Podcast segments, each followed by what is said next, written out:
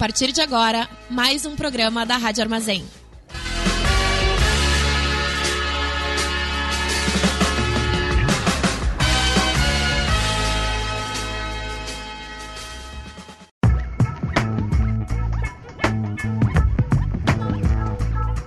Começa agora o programa do Boca Jornalismo na Rádio Armazém.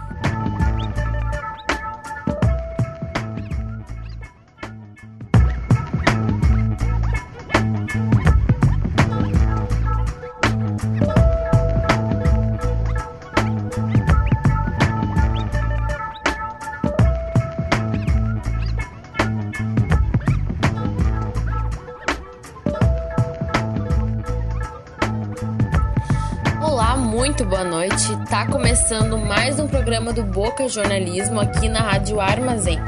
Ao longo desse ano, a gente segue aqui contigo durante toda segunda-feira, às sete da noite. O Boca Jornalismo é uma iniciativa de jornalismo alternativo, aprofundado e local aqui de Santa Maria. Se tu quiser ouvir os programas que a gente produziu ao longo do ano passado, pode procurar a gente em podcast no Spotify e também no Mixcloud.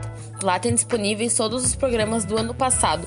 Eu sou a Leandra Kruber, sou jornalista, mestrando em comunicação, integro o time aqui da, da Rádio Armazém com o Boca Jornalismo e com Meninas pra Frente. A partir dessa semana, a gente, e eu digo a gente da rádio, a gente vai estar tá com uma dinâmica diferente da apresentação dos programas, porque, como todos vocês sabem, a gente está vivendo um cenário de uma pandemia global e isso fez com que a rádio tomasse as medidas necessárias, que no caso é ficar todo mundo em casa, né? Mas apesar disso, Uh, seguimos produzindo conteúdo porque é muito importante manter a Rádio Armazém ativa com uma grade bastante diversa e grande, né, de, de programas. Então, esse programa não é um programa ao vivo e ele está sendo gravado com várias artimanhas. E quem apresenta o programa comigo hoje, à distância, é a Bibiana Pinheiro. Bom, eu sou mestrando em comunicação, formada em jornalismo integrante do Boca há um tempo já.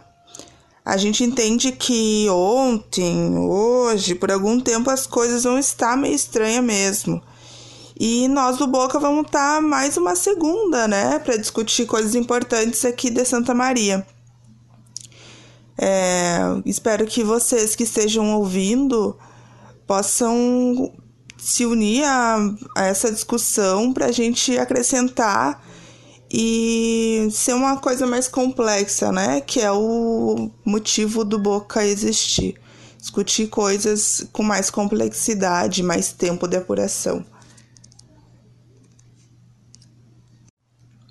Na última quinta-feira, 19, o governador do Rio Grande do Sul, Eduardo Leite, decretou situação de calamidade pública por conta do Covid-19. Às 16 de hoje, o Brasil tinha 1.635 casos confirmados. Quando você ouvir este relato, provavelmente esse número já estará desatualizado. Em Santa Maria, o último relatório, de 22 de março, que para nós que estamos falando agora seria ontem, confirmava um caso, indicava outros 152 suspeitos. No Rio Grande do Sul, diversas medidas restritivas estão sendo tomadas, como a não realização de viagens interestaduais. No entanto, essas medidas demoraram a acontecer por aqui.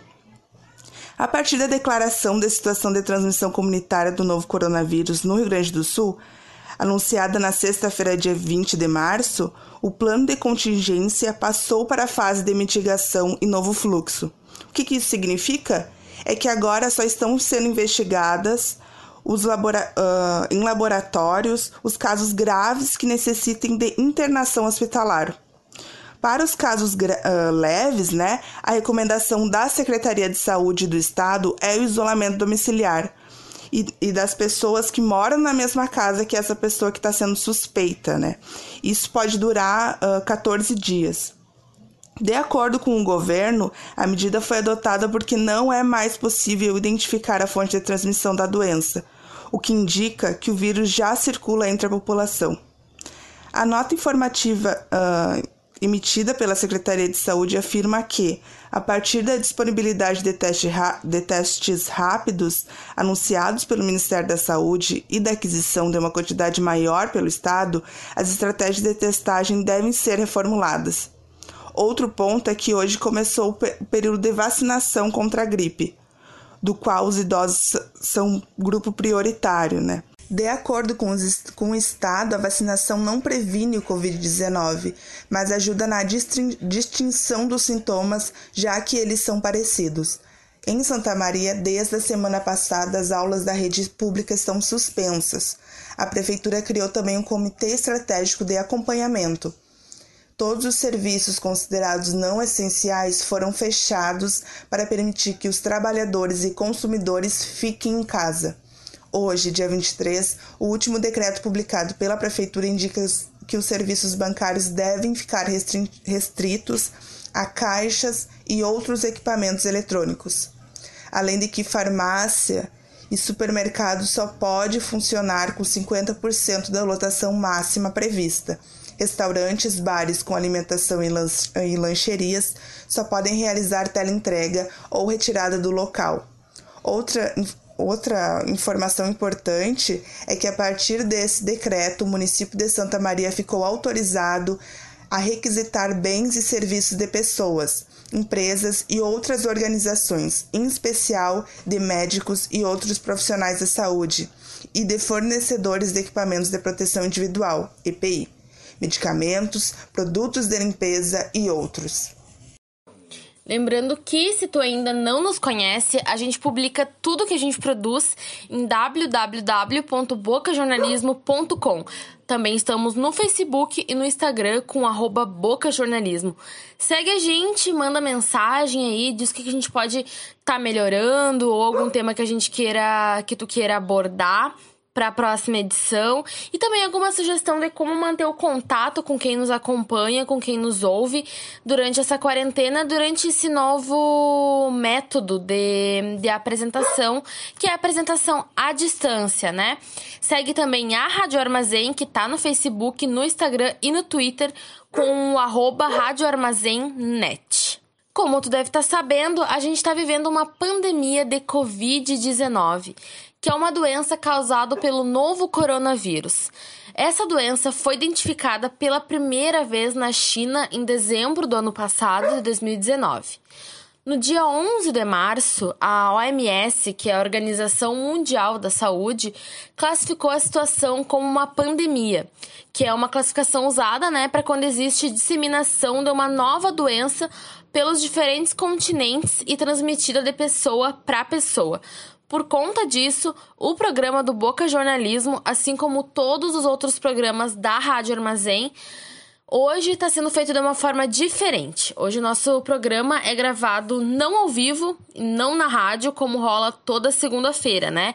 Como a gente estava falando ali no início. Por segurança, eu e a Bibiana e a nossa entrevistada estamos respeitando a, o pedido de isolamento social, estamos em nossas casas e gravamos a entrevista por meio de áudios do WhatsApp. A gente aproveita esse momento para pedir desculpa se houver algum ruído por causa disso, inclusive se houver cachorros no fundo, porque estamos também aproveitando nossos bichinhos nesse momento e é complicado pedir para ele não latir toda hora. E agora a Bibi vai contar então pra gente qual a situação de Santa Maria nisso tudo e depois a gente vai seguir a nossa proposta de falar sobre o lazer noturno em Santa Maria. A gente vai conversar com a Zípora, a Zípora que é estudante de, de ciências sociais e ela tem uma proposta de monografia de TCC sobre a construção do circuito de lazer e cultura uh, no centro da cidade e a construção pela juventude, né? Por quê? Por que falar sobre isso em um momento que todos os outros veículos da cidade e tantos outros veículos do mundo se propõem a produzir conteúdo sobre o coronavírus. Vai chegar o momento do Boca estar tá produzindo conteúdo sobre isso, inclusive hoje a gente começa o programa, né? A gente tem pedaços do programa sobre isso, mas também a gente precisa falar sobre outros assuntos, reoxigenar e produzir um conteúdo muito bem feito sobre o coronavírus para que a gente possa realmente contribuir e não cair na sobrecarga de informações sobre o assunto, né? Que é tão sério, que é extremamente relevante e que acaba não sendo só sobre saúde, mas também sobre política e sobre tantas outras coisas que nos cercam no nosso dia a dia. A gente sabe que existem muitas coisas para serem faladas sobre essa doença e a gente compreende a necessidade de se falar sobre isso, e o Boca Jornalismo pretende falar disso sim em algum momento bem próximo. Mas hoje tomamos a decisão então de manter a programação com uma entrevista sobre o lazer noturno em Santa Maria, né? Por entender que o nosso processo ele é mais lento, ele é mais demorado, ele necessita de um certo tempo de, de apuração. O nosso conteúdo ele pretende ser profundo e trabalhar com os vários vieses que uma pauta nos oferece. Por outro lado, não dá para não falar sobre essa doença que atinge o mundo todo. Por isso, a gente entende então que o Boca é uma construção coletiva, inclusive das pautas, e assim a gente se propõe, de alguma forma, de pautar os dois assuntos no programa de hoje, mesmo que um seja o mais central. Agora a gente tem o Boca no trombone, então, com a Zípora, que é estudante de ciências sociais, como eu estava dizendo, para debater o lazer noturno aqui na cidade. Espero que esse tema, ouvir sobre isso, ajude no isolamento e no trabalho de vocês.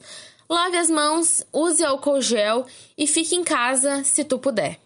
Então, primeiro eu queria te agradecer por tu ter aceitado falar com a gente, mesmo que por WhatsApp, porque a gente sabe, né, que é um pouco mais complicado.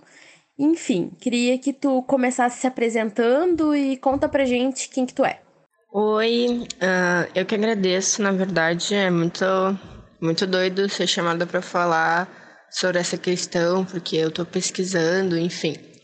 Eu estou pesquisando há mais de um ano já, tentando encaminhar um TCC que é sobre ocupação do espaço urbano aqui na cidade de Santa Maria, sobretudo pela juventude e sobretudo no centro da cidade e à noite, né? Porque, enfim, é uma cidade universitária, é uma cidade de dita cultura, tudo que foi discutido no outro programa, né? E é uma contradição muito grande a demanda, a oferta de realmente lazer, espaços de sociabilidade. Além disso, eu também participo aqui do time da Armazém, né? Com um novo programa que a gente estreou agora, nessa nova temporada, que é o Campo de Batalha, quarta-feira às 8 horas, geralmente ao vivo, né? Mas agora nesse tempo fora do tempo de pandemia, Vamos ver como é que vai ser as gravações. Zípora, então tu tem pesquisado, né, se proposto a pesquisar a construção de um circuito de lazer e cultura pela juventude no centro de Santa Maria, né? Como que tu chegou até esse tema? Como que foi essa construção? Bom, é um longo caminho que foi percorrido, tá?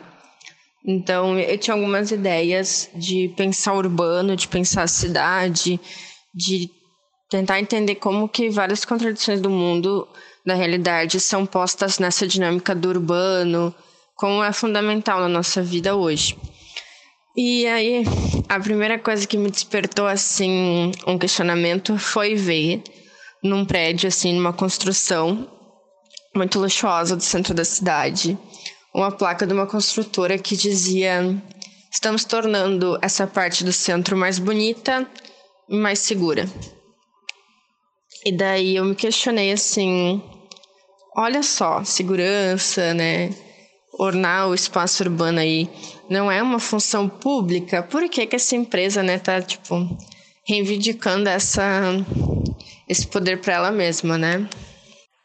Aí, com esse gatilho, chegaram em mim diversos questionamentos sobre quem está fazendo a cidade, quem está decidindo o que, que ela vai propor, quem está gerindo isso, né? Porque também nesse momento o fronte do Macondo tava, tinha acabado, né? Tinha morrido, falecido recentemente. A gente ainda era muito viúva disso.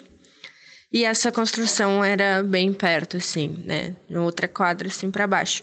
E eu fiquei pensando, né? Tipo, uh, bom, o Macondo fechou por outras questões, talvez não relacionado, mas veja como casa, assim, na construção de um prédio de luxo, que certamente é o mais caro da cidade, que, assim, tipo, é absurdo.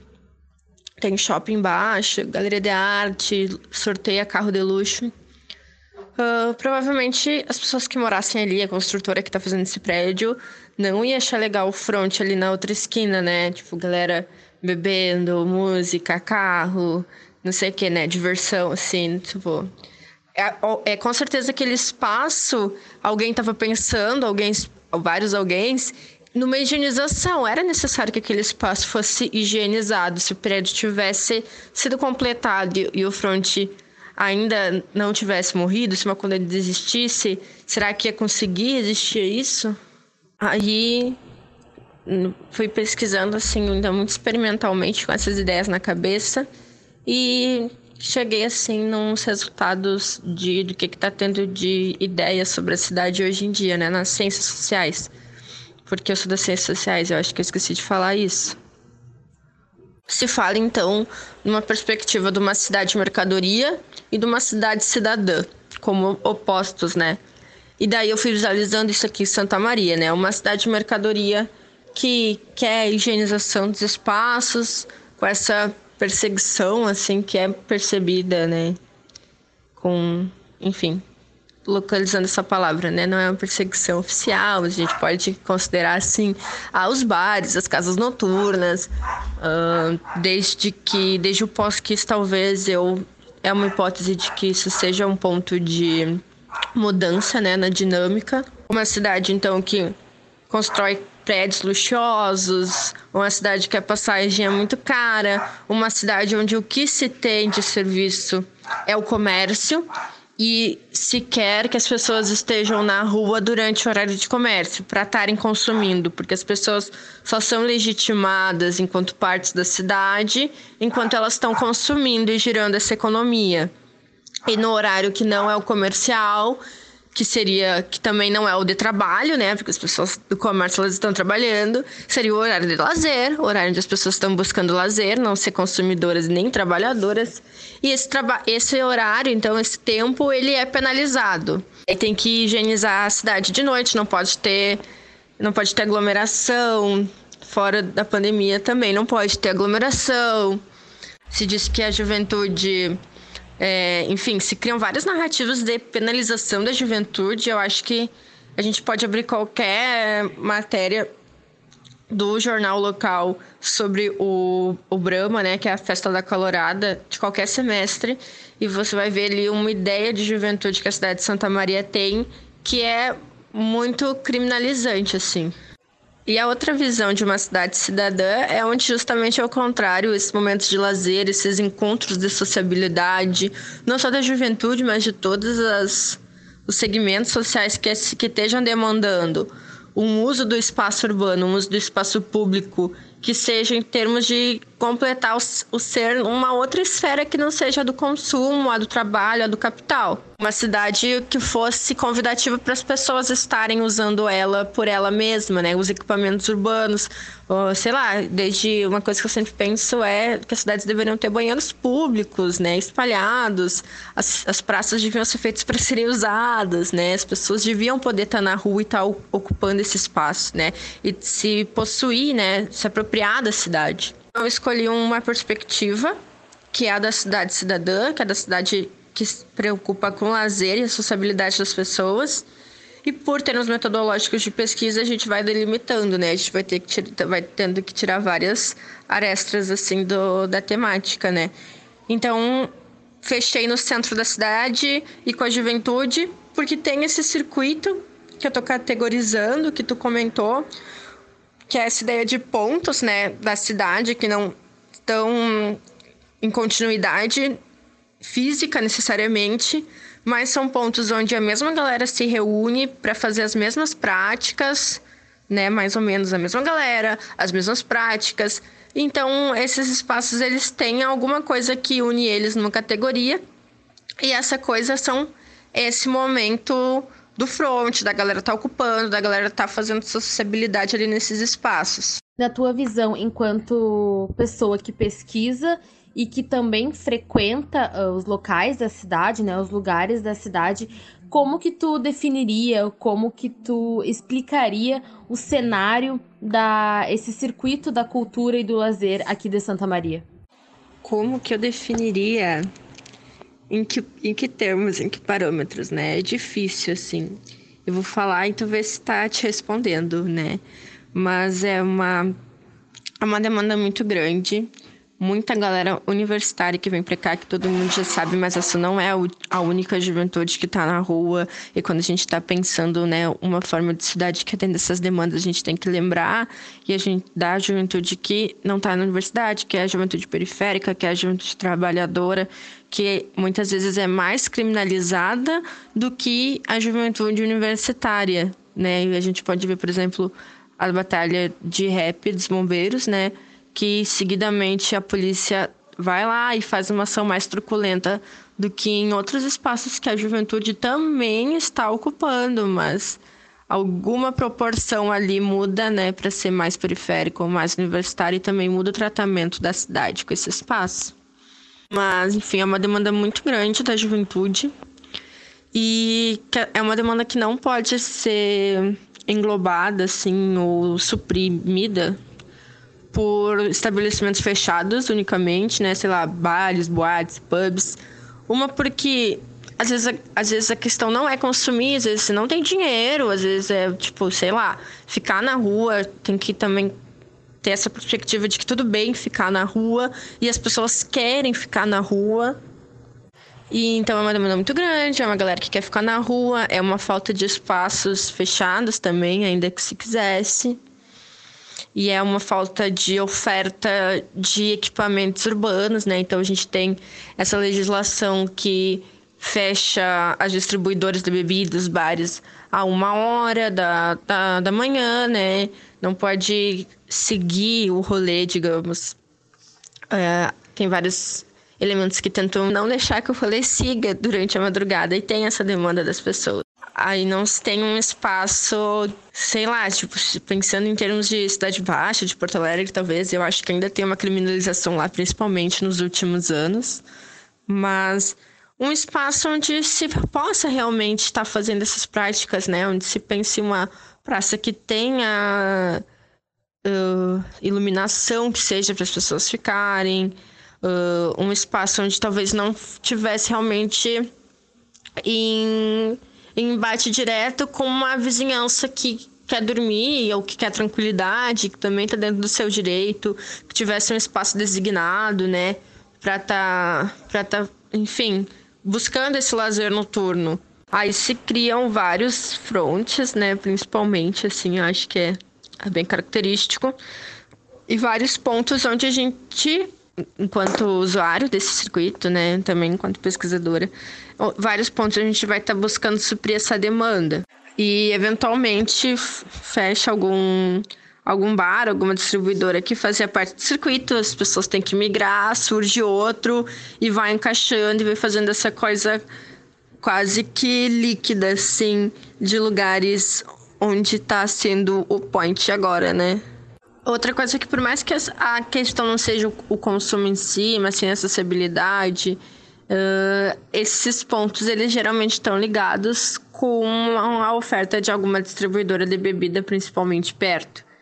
Porque nesse momento de lazer a galera tá consumindo bebida alcoólica, né? E busca essa, essa oferta, né? Porque, enfim, é, é uma necessidade ali que se cria. Outra característica, assim, do circuito de cultura e lazer da cidade é a construção independente desses espaços, né? Uh, sei lá, tipo, todo mérito ao underground. Porque há muito tempo, e meio que Santa Maria tem isso, assim, das coisas serem orgânicas ou serem independentes. Então, os frontes que se criam são orgânicos. E se a gente vai pensar a batalha de rap, todas as batalhas que tem na cidade, são eventos independentes. a própria calorada no centro, né? São coisas que não tem uma grande empresa gerindo e nem o Estado ofertando. Uh, são coisas que a própria demanda dessa população jovem, sobretudo, a própria, a própria União cria, né? E, e, torna, então, esses espaços possibilidades reais de lazer e de sociabilidade no espaço urbano. Isso é uma característica também da cidade muito forte, porque não tem os aparelhos, os equipamentos, as ofertas, os espaços que a gente está demandando. Mas a gente não vai deixar de fazer as nossas práticas de sociabilidade por causa disso. Aproveitando, né, que tu comentou sobre essa questão de estar na rua, formar os frontes. A exemplo disso, existia o fronte do Macondo, e aí Macondo fechou, foi se formando agora no Gárgula, né? Uh, é, teoricamente, teoricamente não, a rua é uma via pública e teoricamente as pessoas uh, poderiam estar ali tranquilamente, né? E, mas aqui em Santa Maria tem uma perseguição, acontece uma perseguição. No Macondo, por exemplo, nos últimos meses do fronte, uh, a brigada passava ali direto, dava atraque direto. Na tua percepção, por que que isso aconteceu e por que isso volta a acontecer no Gárgula? Então, eu acho que tem tudo a ver com aquela aquele ponto de partida de que cidade que a gente está pensando e de que tipo de cidade que a gente precisa, que a gente quer construir. Então, a gente, enquanto juventude, buscando uma cidade que a gente possa estar na rua ocupando os espaços, mas a narrativa hegemônica da cidade de Santa Maria, uma cidade que tem o segundo maior contingente militar do Brasil, perdendo só para o Rio de Janeiro, uma cidade com o alto índice de aposentados, uh, é uma cidade, uma cidade totalmente voltada para o comércio, né? Uma cidade que se sustenta economicamente a partir do comércio, do, do terceiro setor. E esses, essas divisões, assim, essas classes, elas têm essa perspectiva da cidade de mercadoria, de uma cidade que é para o trabalho, para o consumo e não não para suprir essas demandas supérfluas, digamos, da juventude, sabe? Porque a, a ideia geral ainda é que o lazer não é importante na vida, que a gente se constitui enquanto ser humano a partir do trabalho, né? Aquela, aquela frase que é totalmente distorcida do, do sentido original, mas de que só o trabalho dignifica o homem, né? Tipo, a gente só importa trabalhar e fazer essas demandas mais mecânicas, e se a gente tá querendo lazer, é algazarra.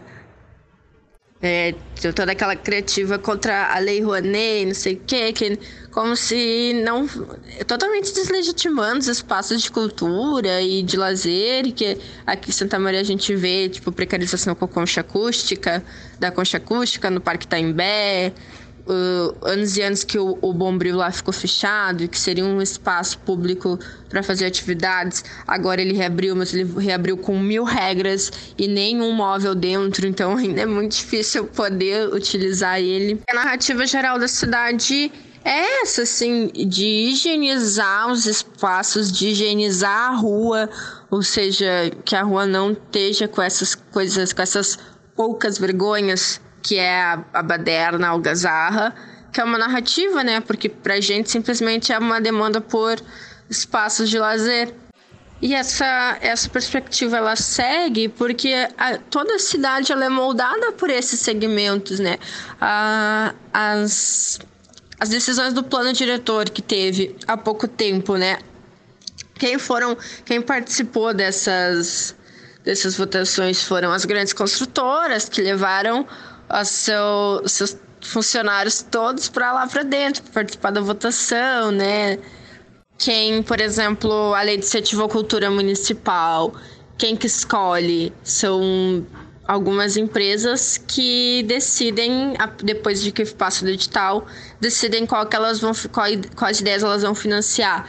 Uh, agora, né, quando eu, como eu falei, quando despertou o meu interesse assim, de pensar a cidade de Santa Maria por causa daquela placa da construtora falando que ia deixar aquele espaço do centro mais bonito e mais seguro.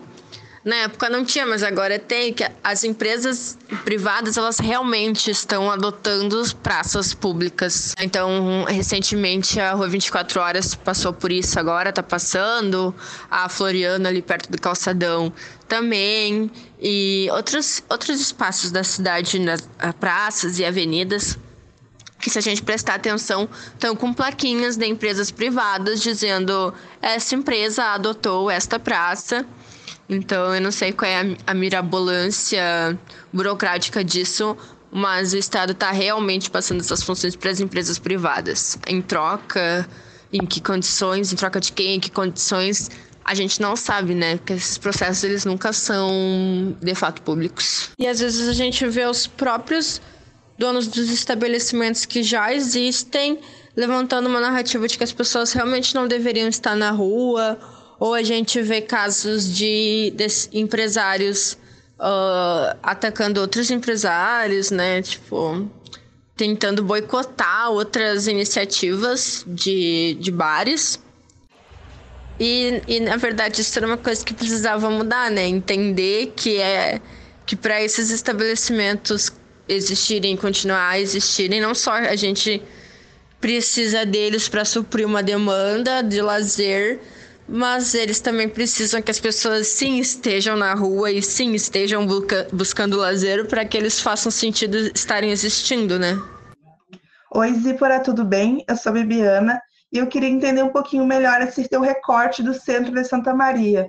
Porque que é importante, como tu chegou a esse recorte um, central, né, da cidade, desse movimento, e se em algum momento tu vai chegar a tocar sobre a periferia, né? Os outros bairros, a noção de lazer para os outros bairros, se ocorre essa movimentação para o centro, qual é a, o envolvimento disso, né? Eu acho que é isso. Oi, Bibiana, tudo bem? Uh, então, essa delimitação do centro, ela se deu porque nesse espaço foi que despertou esses gatilhos e onde eu vi, visualizei essa categoria do circuito, né? É claro que isso aconteceu porque é no centro onde eu estava desenvolvendo o, o meu lazer e a minha cultura e até hoje, assim, porque por mais que eu more num bairro afastado e sobretudo por eu morar num bairro afastado, não tem opções aqui de lazer, de cultura aqui perto da minha casa, não. E eu acabo tendo que buscar isso no centro da cidade, como diversas outras outras pessoas que também estão nessa dinâmica, né?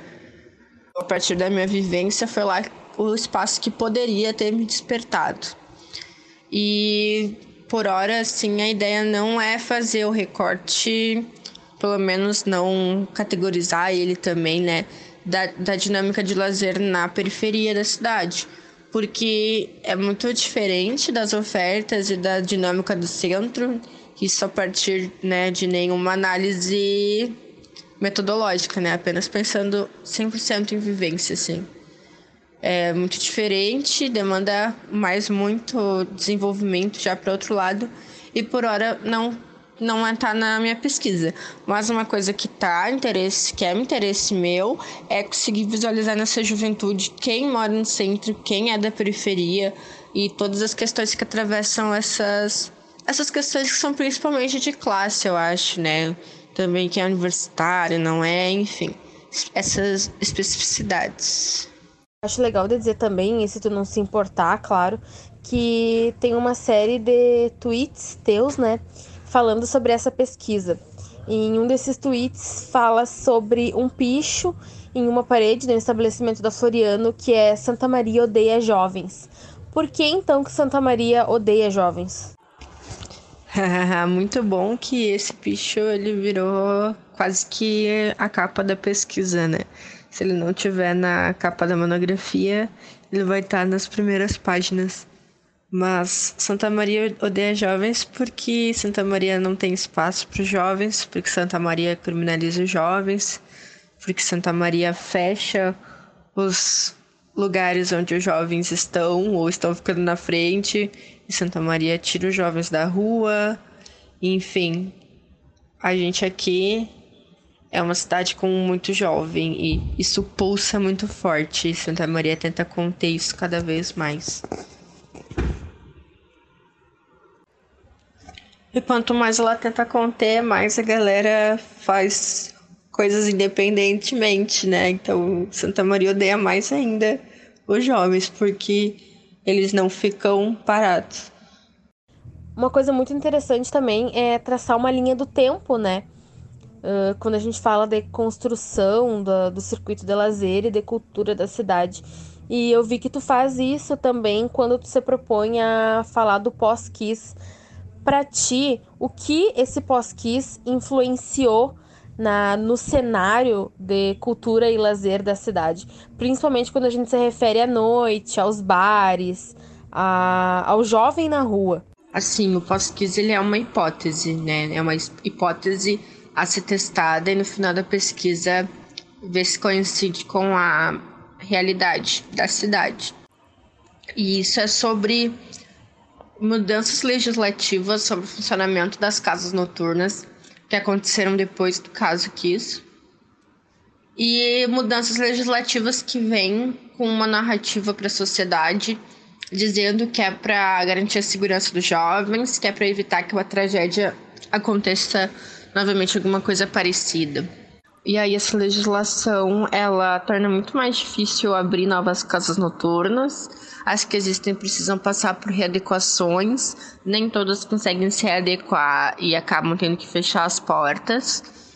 E aí a gente pode pensar que foi o que aconteceu com o DCE, né, que foi fechado pouco tempo antes da aconteceu o que aconteceu na Kiss e depois do incêndio com as novas normativas de segurança, aquele espaço não pôde mais ser utilizado. Então, vários espaços deixaram de ser aptos para a realização dessas atividades de lazer por parte da juventude. E nisso a, ocorre uma movimentação de ocupar os espaços da rua por si sós, assim. Então, a gente teve alguns vários anos ali que que simplesmente não tinha lugares, né, boates, coisas pra galera ir assim.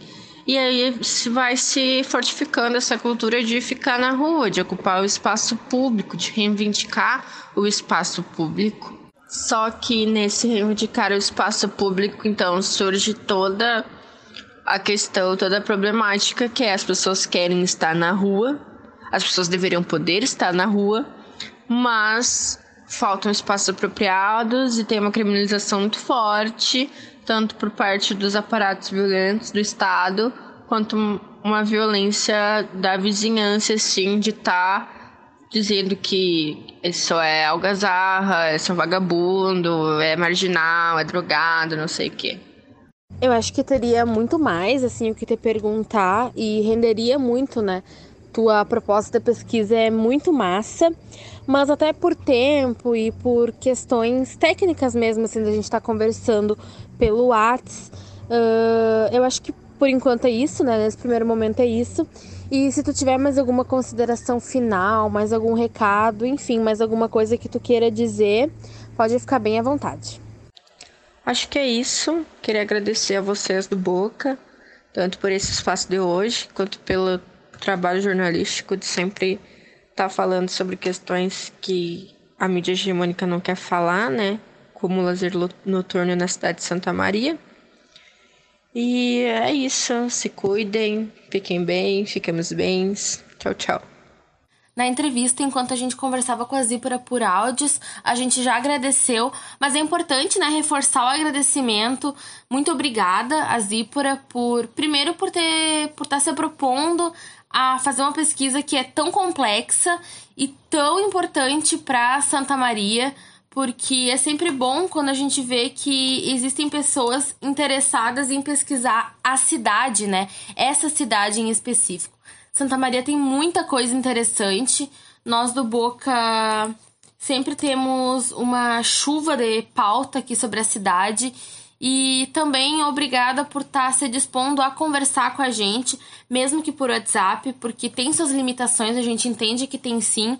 Se pudéssemos estar na rádio conversando, certamente faltaria muito tempo para a gente conversar sobre isso, mas mesmo assim foi uma conversa muito boa, então obrigada novamente. Vamos agora então para o nosso próximo bloco, que é o Boca a Boca, nosso quadro de encerramento. No boca a boca, cada participante do dia dar uma dica para quem está nos ouvindo. No caso, hoje somos eu e a Bibi, então eu e a Bibi vamos dar dicas para quem está aí em casa nos ouvindo. Bibiana, o que, que a gente não pode deixar de ver, de ler, de ouvir ou de fazer nessa segunda-feira de isolamento social?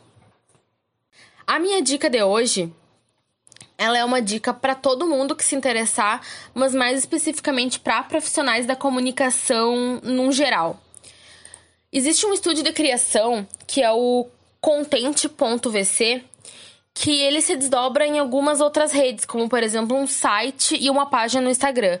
Hoje eu queria indicar especialmente a página do Instagram, que produz uns conteúdos bem bacanas e principalmente nesse momento que a gente está vivendo, né? Normalmente a gente já vive momentos de uma série de turbilhão de informação, né? Existe uma uma enxurrada de informações que a gente sofre com elas diariamente e até é um pouco complicado filtrar. Nesse momento que a gente está vivendo, essa enxurrada se intensifica porque existem muitos veículos e até emissoras como a Globo fazendo o dia inteiro de cobertura sobre o coronavírus. E isso gera até uma certa ansiedade nas pessoas, porque é tudo o tempo todo sobre esse assunto, né? Não que não seja importante, é muito importante a gente se manter bem informado, com informação de qualidade. Mas existem momentos que a gente precisa passar por um detox. Esse detox não significa não consumir informação, mas consumir talvez em menor número ou informação com maior qualidade, né? Nessa na, no perfil do Instagram do content.vc existem conteúdos muito bacanas, como por exemplo esse que eu tô tendo a oportunidade de abrir no meu computador na minha casa e ver. Hashtag tem hora para tudo. E os jornalistas, como lidam com a sobrecarga da informação? É uma produção de conteúdo tão bacana que existe pequenos trechos de entrevistas com, com profissionais, por exemplo. Existe uma, um, uma postagem que as jornalistas foram entrevistados, né? Esse aqui mesmo que eu mencionei agora no momento. Fala com a Tatiana Vasconcelos, que é apresentadora da CBN. Fala com a Andrea Dipp, que é uma mulher muito foda, jornalista investigativa da Pública, vocalista em, na banda Charlotte Matou um Cara. E uma da. Vou ler a declaração da Andrea Dipp, então, como jornalista lida né, com a sobrecarga da informação. Você pode ler a declaração, mas não precisa ficar alimentando, acompanhando, respondendo, transformando tudo em notícia vazia, em pânico, em ansiedade. Fecha aspas. Essa foi a, a declaração da Andrea Dipp, né? Pedro Borges, então, um dos criadores do Alma Preta Jornalismo. Abre aspas. Faz parte desse informar buscar leituras para além da mídia. Quando entro em contato com outros saberes, também consigo fazer uma maior conexão entre os fatos. É importante buscar também entender de contexto, de conjuntura. Então esse Instagram é muito bacana. Ele é muito bacana não só para jornalistas e comunicadores, mas para todo mundo que está se sentindo um pouco angustiado com o excesso de, de informação, que precisa dar uma respirada e talvez Uh, ler dicas que ajudem a filtrar e a saber como se manter bem informado, como não ratear e não consumir notícia falsa, mas também não se intoxicar com esse monte de informação e às vezes informação sem qualidade nenhuma que chega até a gente. Então, é esse a minha indicação de hoje. Bom, Leandra, eu acho que é lavar as mãos, não sair de casa ou não sair de casa e lavar as mãos. Não sei, é nessa ordem, eu acho. Não sair de casa e lavar as mãos. E cuidar da sua família, né? Eu acho que isso é consequência desses dois atos, desses dois primeiros atos que listei. A minha indicação hoje é o Xadrez Verbal, podcast disponível no Spotify. Eles trazem as principais notícias de política internacional e eu, particularmente, sou fã há um tempo já, eu gosto de, de ouvir eles. Eles são um pouquinho longos, mas uh, A quantidade de informação que eles trazem, a forma que eles falam é, é, bem, é bem interessante, traz bastante informação para você que quer entender melhor de, de política internacional. Eles têm agora uh, um programa especial sobre. um episódio especial sobre coronavírus. E eles já vêm discutindo isso uh, há um tempo já nos episódios anteriores, porque em outros momentos, em outros lugares, obviamente, já estava acontecendo. Então eles já estão ligados há um tempo e está disponível ali para te entender melhor como é que foi se construiu esse cenário, desde quando, e provavelmente eles vão te dar essas respostas.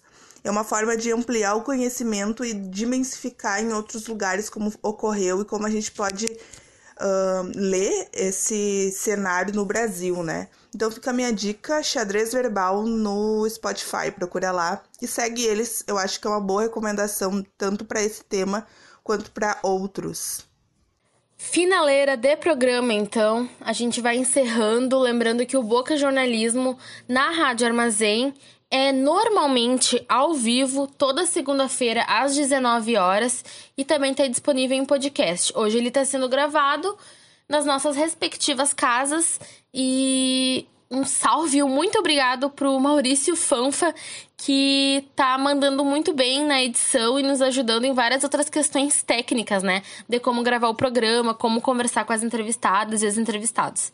Hoje o programa foi apresentado por mim, Leandra Kruber, e pela Bibiana Pinheiro. Nós conversamos com a Zípora, que é estudante de Ciências Sociais.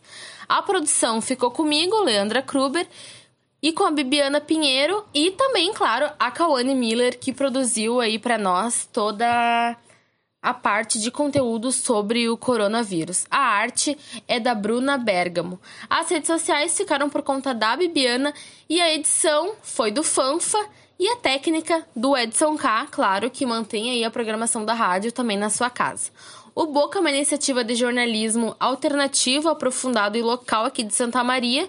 Por isso, a gente fala sobre diversos assuntos, mas sempre puxa aqui para o local, para nossa cidade.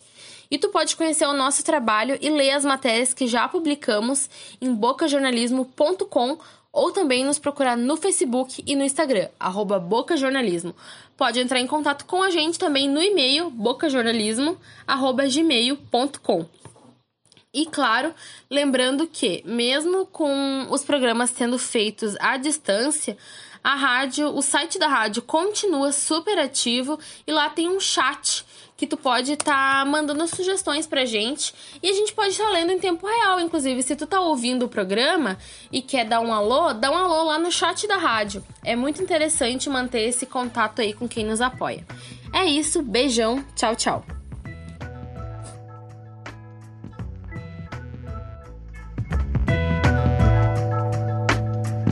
Você ouviu o programa do Boca Jornalismo na Rádio Armazém.